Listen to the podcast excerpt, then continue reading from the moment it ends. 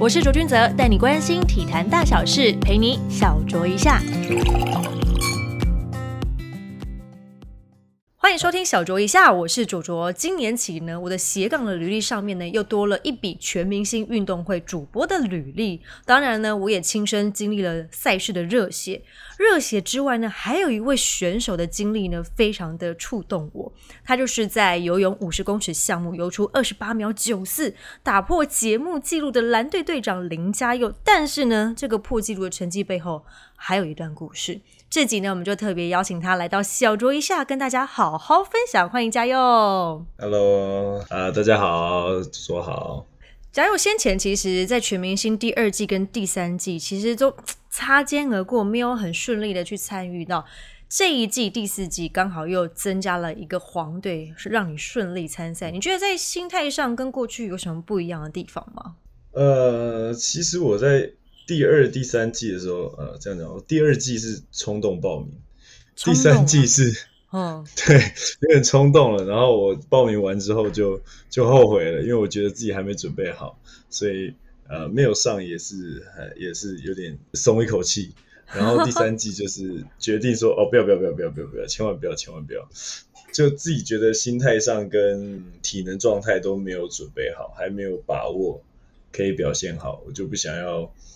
呃进来之后拖累大家。这一次是觉得，嗯，自己的状态是体能状态啊，什么心态啊，都比较好了一些，然后也嗯觉得其实也没有真的可以到一百趴准备好的时候，嗯哼，就觉得就不如就是现在啊，因为我 毕竟我年纪也二九，哦来得好不如来得巧。对对对，而且这体能状态如果之后再再再来一两年就越来越下降了，我就觉得就现在吧。所以你现在已经有感受到年纪的那个就是增长，然后体力的下滑，有这么严重了？而且也也还没也还没，但我就怕就是等到我真的可以参加的时候，就发生这件事情。每个人都不希望打就是没有把握的仗啦，所以对你来讲，可能也是这样的心态来参加全明星运动会。那你自己在确定就是要参加第四季之前呢，你对自己有没有什么样的期许？期许嗯，当然是游泳要破纪录。我觉得那个时候就已经设定好了。对对对对，就是觉得既然要做，就是要把它做到最好。嗯，毕竟又是自己还蛮算擅长的项目，嗯然后再来就是希望可以在除了水里面的项目可以拿到 MVP 这样。哦，我觉得这是一个蛮好的一个目标，因为你其实，在学生时期的时候就已经是一个游泳健将，所以你对于自己在这个项目里面的期待肯定会更高。而且，因为你是拿过中小联运金牌的，那个时候有没有想过要成为全职的那个运动员呢？其实有诶、那时候有，因为就没有什么压力的游，然后就是教练也觉得我游的不错，蛮有天分的，然后其实也没有到太说真的没有到太太太艰苦的训练嘛，让我我自己觉得就是练练练练练去了，然后就刚好就拿了拿了奖牌这样，因为其实我们家三个小孩，我我哥哥我妹妹大都有一起去这样。嗯，然后我的成绩就算是还不错，这样，然后就想说，哎，说不定会不会以后长大我就是游泳选手这样，就那时候有这样想法，那时候国小，后来后来就就是因为我爸妈他们的原本的初衷就是让我们健康一点，因为我自己小时候就是一个很身体很差，体弱多病吗？管也不好，肠胃不好，对对，就是以前那个一直在看医生，每周都在感冒，就是一直嗯去、去小儿科的那一种，然后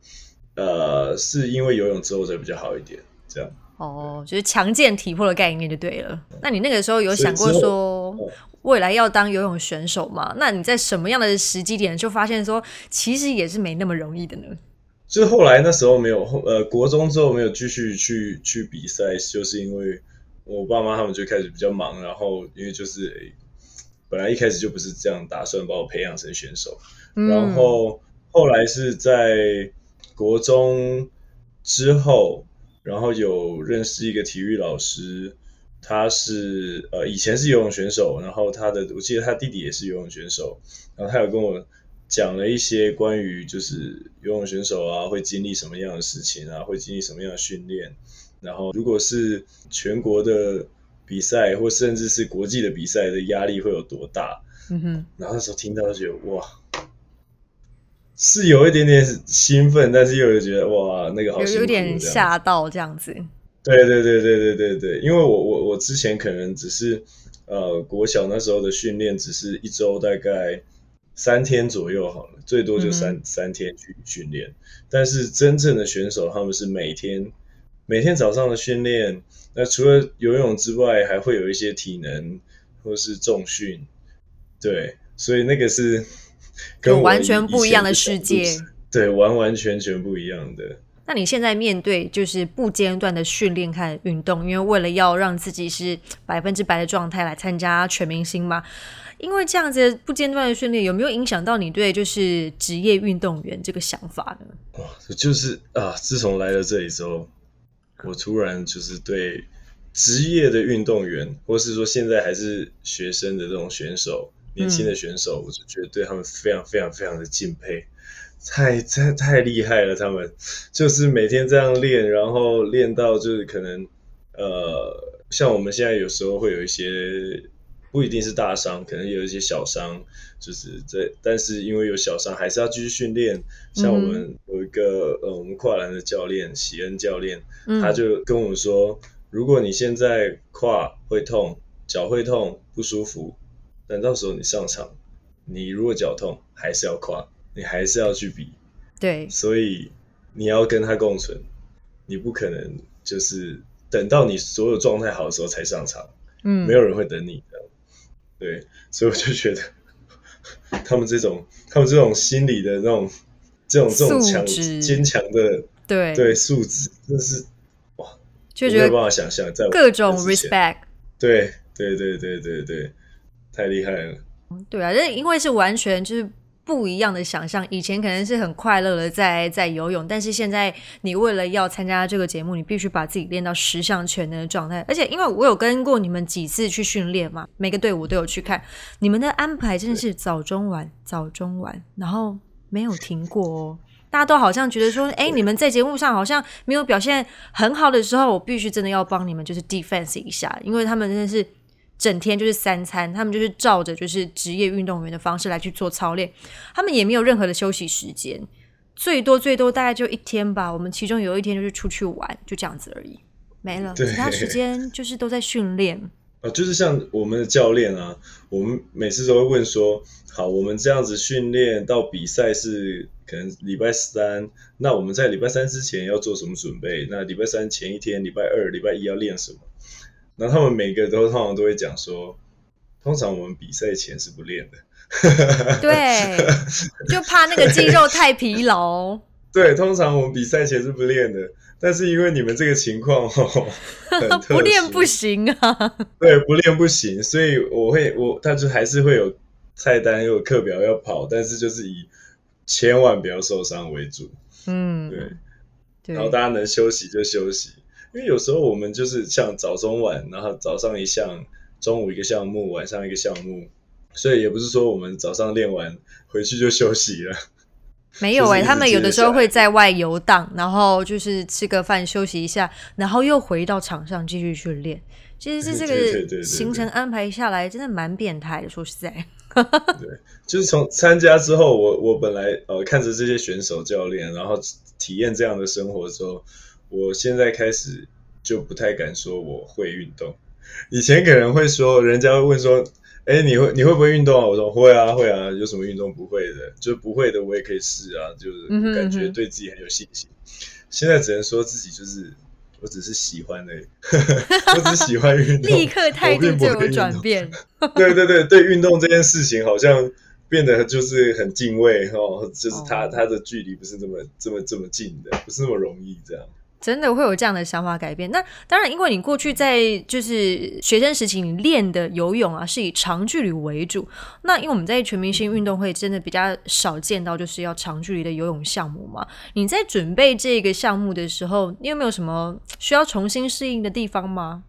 其实基本上除了只要呃除了除了自由式以外，就是嗯我的游的姿势是这样，所有一切都是不一样的。就是我的划水跟打打水的那个节奏不一样，然后我的配速基本上嗯。五十公尺是没在配速的，就是就是从头到尾冲到底开 turbo，对对对对，就是从头到尾全速，看谁滑的滑的手跟打的水是最有效率的，然后看谁可以憋最久，这就是比这个而已，就比你的爆发力。但我嗯。个人其实爆发力就不是那么擅长，就是因为我以前是两百公尺的，对啊所以长距离那个是要配速，对，对，就是比说呃谁的谁的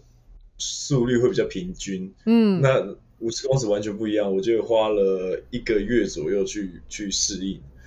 就是去游，让我自己可以在维持爆发力是从头到尾这样。其实一开始游的时候也才三十几，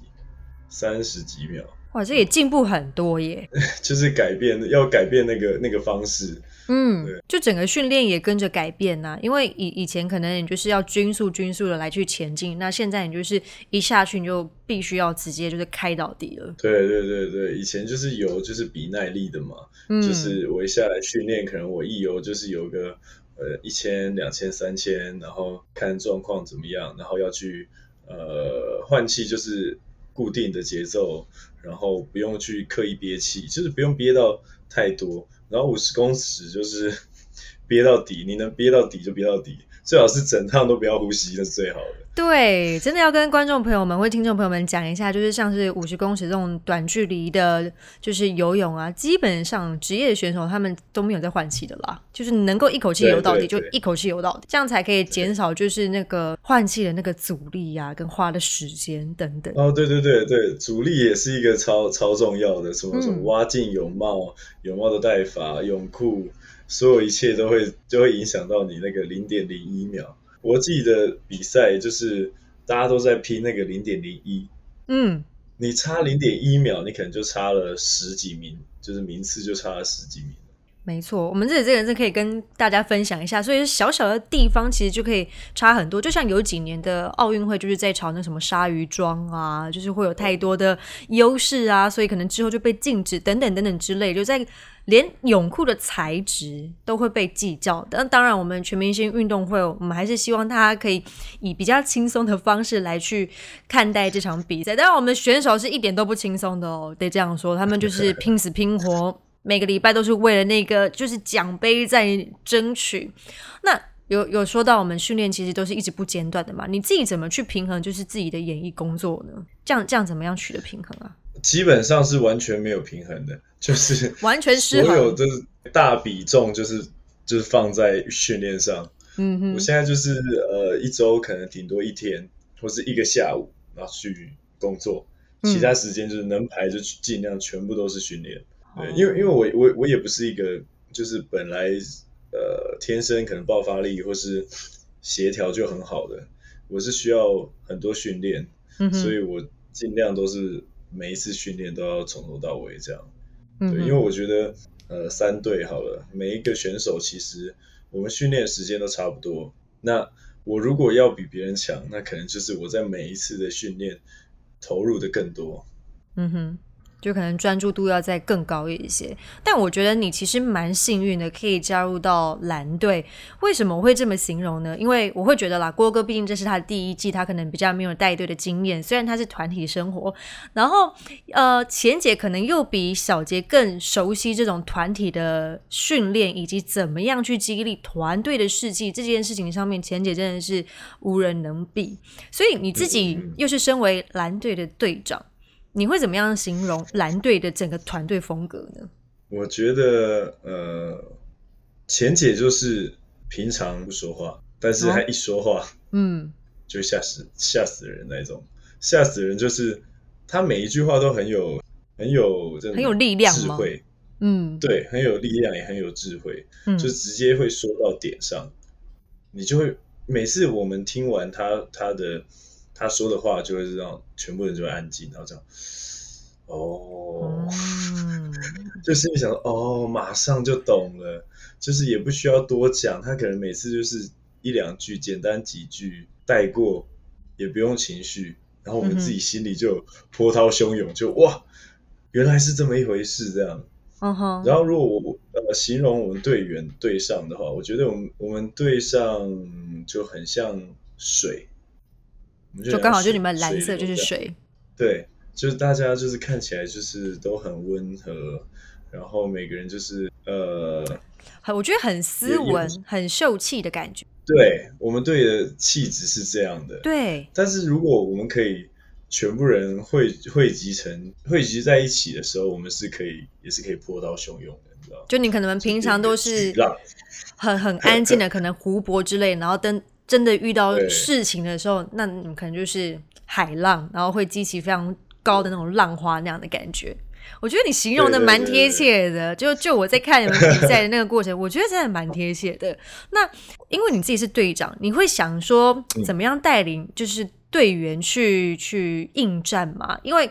对你来讲，是不是也是第一次担任像是领导者的这个角色？嗯，对对对，我是完全没有经验，我从以前就是没有当过班长，班长？没有哎、没有没有没有，还真的没有？风纪股长有，哦，其他真的班长真的没有。就我觉得我们队上，我觉得比较不缺领导者，就是我我我比较觉得我不是在冲在前面带领大家的人，嗯但是我可以是在后面，当有人可能呃没有自信了，状态不好了，或者是受伤了，我会在后面推他一把的那个人。嗯哼，就在后面就支撑大家的顶梁柱的感觉。但你当下被选为当队长，你应该蛮惊慌的吧？我看你那个表情，对不对？我完全一片空白。怎怎怎么会选我呢？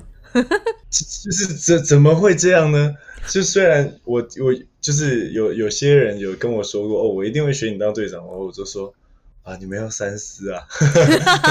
你居然还说要三思，对对对，你们要你们要想一下哦哦，如果是嗯你们的想法，要想一下哦。对对对，所以我我我完全没有没有没有准备，就是当队长，我也根本不知道怎么样可以当队长。对，就是身为一个队长要做什么，我完全不知道。所以我这样第一第一周的时候，当完队当队长的第一周，我完全是每天到到了那个什么训练场，我就是一片茫然。我想说，我今天要到底要做什么？还在自自我思索，在在想说啊，我到底要怎么帮助大家？对，然后大家在聚在一起要说话的时候，我就想说，我这时候是不是应该讲点什么？因为大家都会看见你，你是队长，对，然后我就想啊，天呐！我就说，哎，陈宇，先帮我讲一下。哎，结果是陈宇要来扛。陈宇是我们的公关主任。哦，懂懂懂懂懂，这个时候 talking 就很重要，就交给陈宇。对对对，那时候我还完全不知道自己该做什么，就是我我唯一做的就是那那一天在呃排球啊什么项目的时候，我就在场下就是吼的最大声的那一个。我想说士气就是先吼再说，因为我不知道怎么带，不管我先吼。就先用这个方式让自己进入状况，也带大家进入状况。对对对对对，就是喉咙就是全部都给他了，无所谓了，没声音就算了。那你当到现在有没有比较上手一点呢？有啊，其实有，其实有。现在就比较比较知道什么时机点该是我应该出来说话的时候，嗯哼，对，然后适合讲什么话也比较抓得到，这样对。嗯，但还是因为大家都比较都都很相信我，不然他们怎么会选你当队长呢？对啊，对啊，对啊，是是因为他们支持我，我才才可以当得这么这么轻松这样。不过说到说话这件事情啊，钱姐平常会说哪些话会让你们觉得是感到害怕的？哇，钱姐说什么？我我个人呢、啊，我个人最怕钱姐跟我叫我的名字，我就最怕了。叫你的名字，你就是先发抖起来了。对她曾经讲一个，呃，我们在练球，丢丢球，丢球，丢丢丢，然后前姐突然说：“加油，我第二轮选你的欸，你的球怎么那么软？”然后 Oh my god！直接哦哦刺进心里面。哇，刺进心里，完蛋完蛋完蛋，赶快去旁边丢一百颗，赶快赶快问教练说怎么办怎么办怎么办？所以现在他基本上只要说加油，然后你就会整个神经都绷起来了，对吧？哦，我的我的背就是整个那样，就是整个鸡皮疙瘩起来。鸡皮疙瘩嗯怎么了？最好不要 Q 到我，不要 Q 到我。因为平常钱姐就是呃，她在看我们训练的时候，通常她是不说话的，嗯，就是她就是看，因为她是很很很很那个尊重教练，就是是教练怎么带就都 OK 这样子，就是、嗯，呃，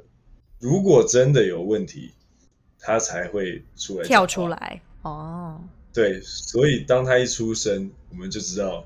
嗯，嗯，有状况 咯，来喽来喽，已经有那个默契在了，这样子。对对对对，来喽来喽，哦。那在你们平常练习啊，或者是互动的时候，你们的队友之间呢、有没有发生过让你就是比较印象深刻的、有趣的事情吗？到目前为止，有趣的事哦，嗯，呃，很多哎、哇，超超多的，每天都有很多。昨天那个谁，子贤才用那个徒手抓了一只超大蟑螂，徒手抓蟑螂这么 这么 man，对，可是怎么会有蟑螂啊？就是它就出现了，哦，它就出出现了，我们也不知道为什么，它挡在我们的路上，就在预期之外，傻眼。对，因为它太大一只了，大家都吓到，然后直接说我可以啊，我接啊，来啊，过去一抓，我就哇、哇塞，太猛了人！全部人逃跑，然后就是很很很很崇拜他这样。哇，然后我自己在那个场上，哦，就是排球那一天，嗯，排球那就是那一天，我不是喊完排球结束之后，基本上我的喉咙已经不行了，就没声音了 就是。我已经沙哑了，就我、我我用错了那个发声的方式，然哦然，后到了匹克球第二项的时候。我在下面加油，基本上就是每一声用气音，没有，我每一声都破音，因为我还想让他们听到，每一声破音，加，就说加油，加油，就是在后面这样喊。然后我喊到那个洪轩跟陈宇坐在我旁边，直接制止我，拜托你不要再喊了，你刚刚一破音，就失分了。大家都笑了，失分了。然后我说好好好，我不喊不喊。然后我后来都是那种跟陈宇说，陈宇你帮我喊一下，许阳加油。公关长要要代替你发声这样子，对对对，然后那一天的最后，嗯，就是我们在幕后了嘛，就是要拍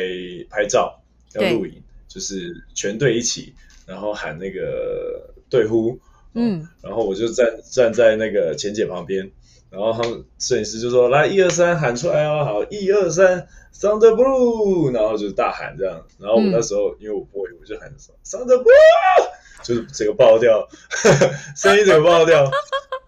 我那时候想说完了，洪轩又要笑我了。结果钱姐从我旁边转过来，直接大笑：“加油，你喉咙还好吗 这个还好，跟跟训练一样操，整个把喉咙给操坏了这样子。”对，钱姐大笑那个脸，我真的是，我真的受不了，我就没有预料到钱姐会大笑。因为她也是蛮投入，想说，哎、大家一起很认真的喊一个队呼，然后没想到是这个结局啊，对，哎，队长你怎么，你喉咙怎么了？就还好吗？你们平常就是训练的时候，身上也经有大大小小的伤，怎么连喉咙也伤了？对对，因为早上不是这样的啊。早上我们讲马，哎、比完一场比赛就变成这个样子。对对对对对，我们说到受伤这件事情呢，因为我们在运动场上，我们就会说好汉就怕伤来磨，运动员就是这个样子。但是我们就要聊到了五年前，对你来讲，我觉得它不只是一个伤痛，更像是你一场人生的地震吧。你还记得那个时候被诊断出就是骨癌当下时候的反应吗？嗯，那时候当下，那时候当下很复杂，就是各种惊惊吓，就是惊吓大过于所有一切，嗯哼，就吓到了。我看起来可能就是哦没有情绪，我我以为我是很冷静的，但是我我就是被吓到，吓到一个来不及反应任何的一切，也没有人会先有心理准备，我可能会得生病啊，我可能会得癌症啊。所以那当下，我觉得就是大家想得到的那个样子，或是有时候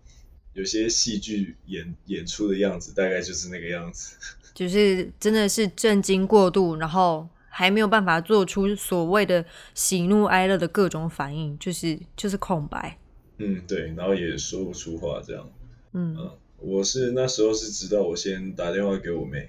嗯打电话给我给她之后，听到她的声音，我才有点有点回过神来，然后情绪有点上来，这样。嗯，然后然后你才就是告诉他，就是发生了这件事情这样子。嗯嗯，对对对。你那个时候脑中有没有闪过说啊，我可能从此没有办法再运动这样子的念头吗？嗯，有啊，就是更糟的打算也都有，因为那时候医生是说，呃，他也没有办法确定说，还没就是开刀，他也没办法确定里面的情况一定会是怎么样。嗯哼，那他可能比我们检查出来的更糟都有可能，所以最糟糕的情况可能就是那时候可能最可最糟糕就是整条手臂可能就会需要截肢啊，对，嗯，所以那天呃开刀的那一天那个早早上一直到进开刀房，我都不知道结果会是什么。嗯哼，天哪！我现在。听到你分享，我有点头皮发麻的感觉，因为我我在想象当下那个情境，而且你还要想象最糟糕的情况是你可能会少一只手那样的情况，嗯嗯，真的非常可怕，就完全没办法想象，你也来不及准备，那你也不能说等一下，因为 他就一直在进行当中啊，对 对对，每一分每一秒过去，你还是要尽快去。去面对这这件事，嗯哼，就算你还没准备好，你还是要去。因为一开始其实你你对他没有那样的在意，可能就是觉得说啊是运动过度肌肉酸痛，对不对？他一开始只是呃，我我在可能某一些角度或是运动的时候会会痛，嗯，那后来才变成就是随时他都会不舒服。那个过程也差不多一年，然后我我就是一直都是以呃运动伤害的的的的原因去去治疗它，所以就一直都没什么效果。然后是到差不多一年后，就是他的疼痛变得很很很很严重，我已经没有办法，就是没有办法承受了。对，有点没办法承受，就一直吃药，一直吃药。止痛药才有办法让他压住的时候，再做全身的检查，然后就发现是骨头，对，然后才开始治疗，这样就一系列的可能切片检查啊等等的，对吧？嗯嗯嗯嗯，对对对对。所以所以你在当下的感觉，就是你还没有去检查之前，它是酸痛感吗？还是刺痛感呢？那个是呃刺痛感比较多。很，因为因为它是在我们骨头里面嘛，然后骨头它膨胀之后会挤压到那个神经，对，骨头的外层有很多神经，嗯哼，然后然后它的骨头裂开之后也是会去刺到啊，或是它肿瘤本身会去咬到那个神经，所以会非常非常非常痛，就是每天就是医生说就是骨折的感觉，这样骨裂骨裂。就是一直鼓励，一直鼓励，一直鼓励。而且你还跟他相处了一年的时间，我觉得你的忍耐力非常强。对，但我觉得这也不不一定是好事。对对，真的真的不一定是好事，但是还是必须称赞你这个非常的能耐痛啊。所以现在的训练对你来讲，应该都不是什么痛啊。哦，对，现在现在的就是受伤的痛，就其实是还好，就我觉得还好，只要呃不影响到我。训练或是活动的话，都都还好，对。嗯哼，那当然，你因为骨癌就经历过了几次手术呢？哦，我我目前只有一次，就是很幸运，然后然后医生的技术非常好，一次就把它切干净了。哎，这真的对对对，蛮好的。经过手术之后。应该还是要再进行一些复健吧，因为它毕竟不算是一个小手术，因为有动到骨头啊、神经那些的。你在那个复健的过程当中，你觉得最辛苦的是什么？哦，那个时候最辛苦的就是手手没办法举啊，我没办法举起来，就是我我连什么样的高度拿起来？真哇，那你只能用左手，直接换惯用手，对不对？对啊，对啊，对啊，对啊，我我那时候左手就是唯一的好处，就是左手变灵活了，左手开始开始习惯可能吃饭啊，嗯，然后那时候甚至有时候写字用左手，然后用用手机啊，用电脑啊都用左手这样，嗯然后，右手就是基本上什么都不能做，喝水也不能做，就是手背手呃手手没办法举举任何东西这样，嗯哼。对。那你大概经过哪一些复健的过程，才让慢慢的让它恢复就是正常的状态？呃，我就是因为我平本来一直都有在进健身房重训，嗯然嗯后就是医生说，那我就是做我平常做的那些重量训练，我自己知道自己的能力在哪里，就是不要做太重、太嗯哼，剧烈，然后自己去评估，然后就是好，我就去做这样。一开始就是一公斤、两公斤都拿不起来，然后就是慢慢的，就是慢慢的，然后两公斤可能另外一只手还要帮忙，然后在那边练，然后就是 那时候很失落、啊，原本我不是这样的、啊，对啊，原原本你你可是肌肉棒子啊，对啊，哎呦，我那时候就觉得我好难过，然后什么很多东西不能做啊，然后像篮球就别说，篮球、棒球原本我很喜欢的就都没有打了，就是都没办法打了。所以你那时候唯一能做的运动，就真的就是回到重训室里面，慢慢把肌力给练回来。对，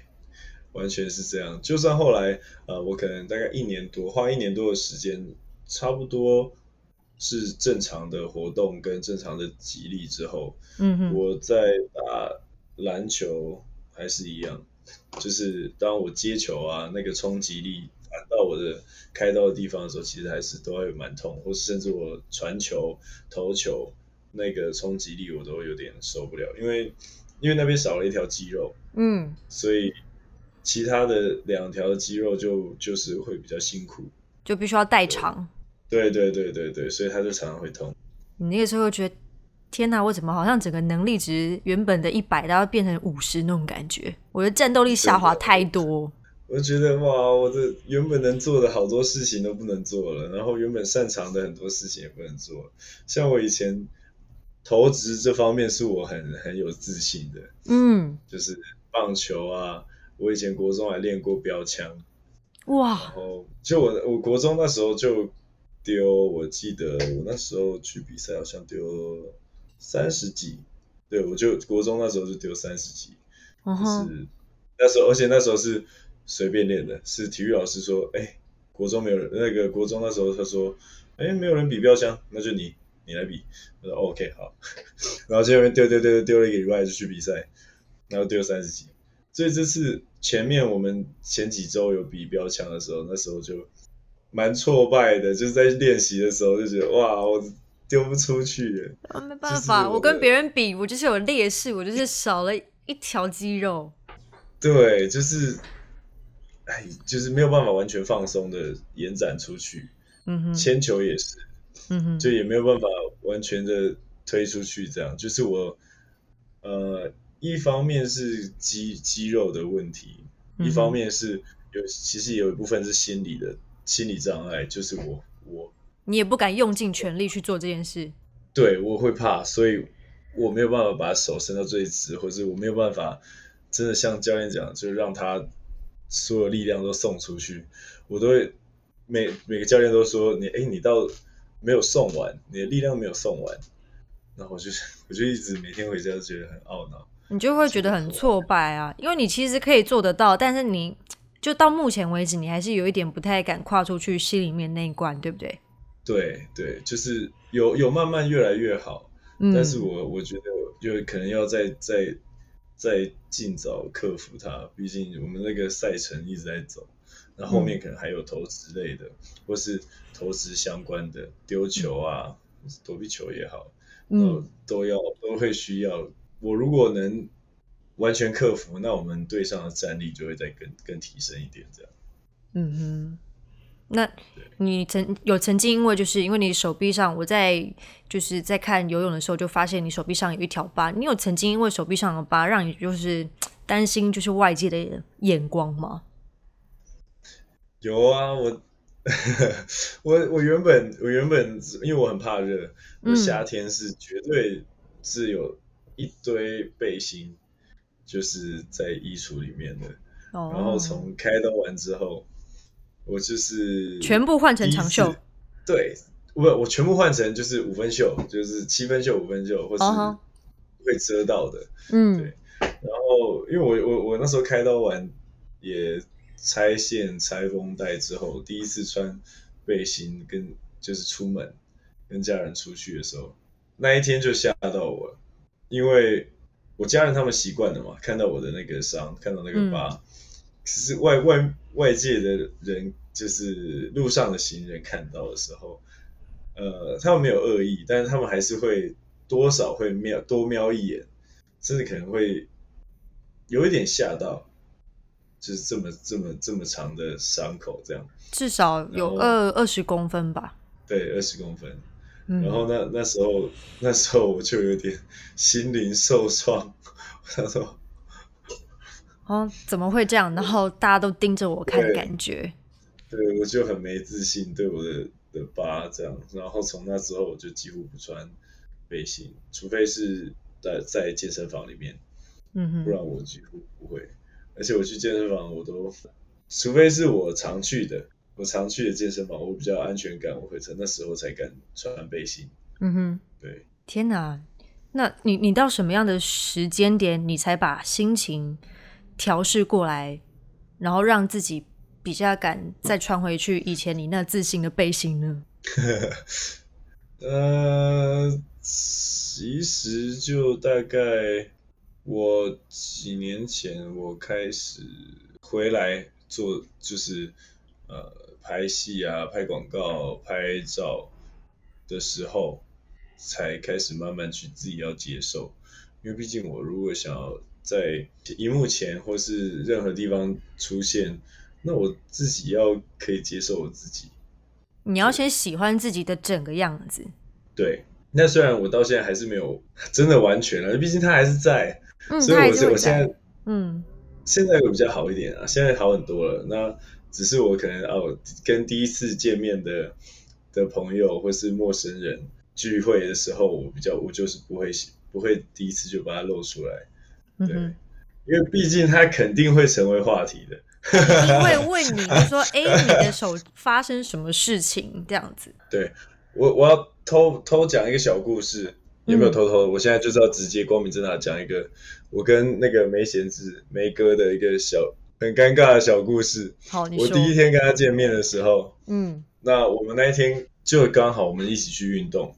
对我第一天跟他一起，然后很多人一起，我们后来结束之后吃饭，因为他在运动的时候可能看到我的疤这样，嗯然后我们那时候在聊天，他一开始问我，因为他想他只想要跟我开玩笑，嗯，就是他想要缓和一个气氛。他说：“哎、你那个那个手怎么回事啊？你那个疤，呃，是不是以前以前小白木自己用伤啊什么的？” 结果呢？然后就很结果呢？好笑。结果我哇，我那时候我我看了一下，我瞄了一下我身边的朋友，就跟我很熟的朋友，他嗯，们他们一副就是嗯，看戏来了来了。老梅出事了。对对对对对对对，梅哥。然后我心里想，其实尴尬的是我，你知道，那个当下其实尴尬的是我。哦，尴尬，因因为他不知道状况嘛。对，他是无辜的，嗯 他是无辜的。然后我们就只是在聊天，我们刚刚前面就在互开玩笑，嗯，谁会知道？其实这个开玩笑我是没有关系的，这你是可以接受的没有关系，嗯我都是可以接受的。嗯只是我知道是他可能不能接受，他开了这种玩笑。都事后他知道他自己心里会很过意不去。对，然后我当下我就，我这时候就哦，我就好，我就嗯好，我就慢慢跟他解释。我就解释完之后，他马上差点跪下来。泪都要 飙出来了。对，他就说：“叫声不好意思，不好意思，不好意思，我真的我不是这样的人，我不是这样的人。”我说：“我老梅他平常很善良的，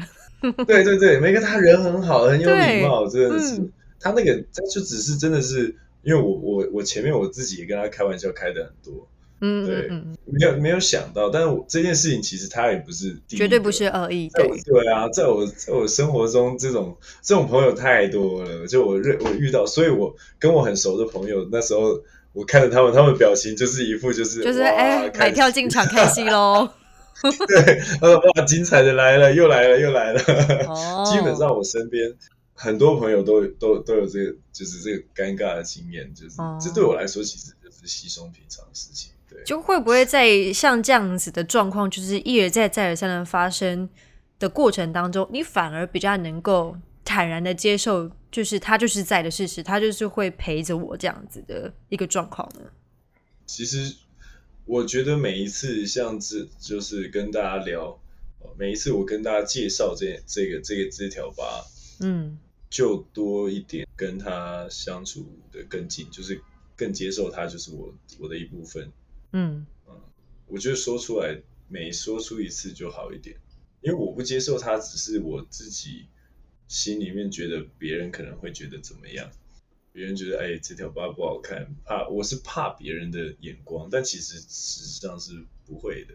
嗯，就是每当你说出来之后，有点像是跟他更能够和平共处，更能够一起过下去这样子。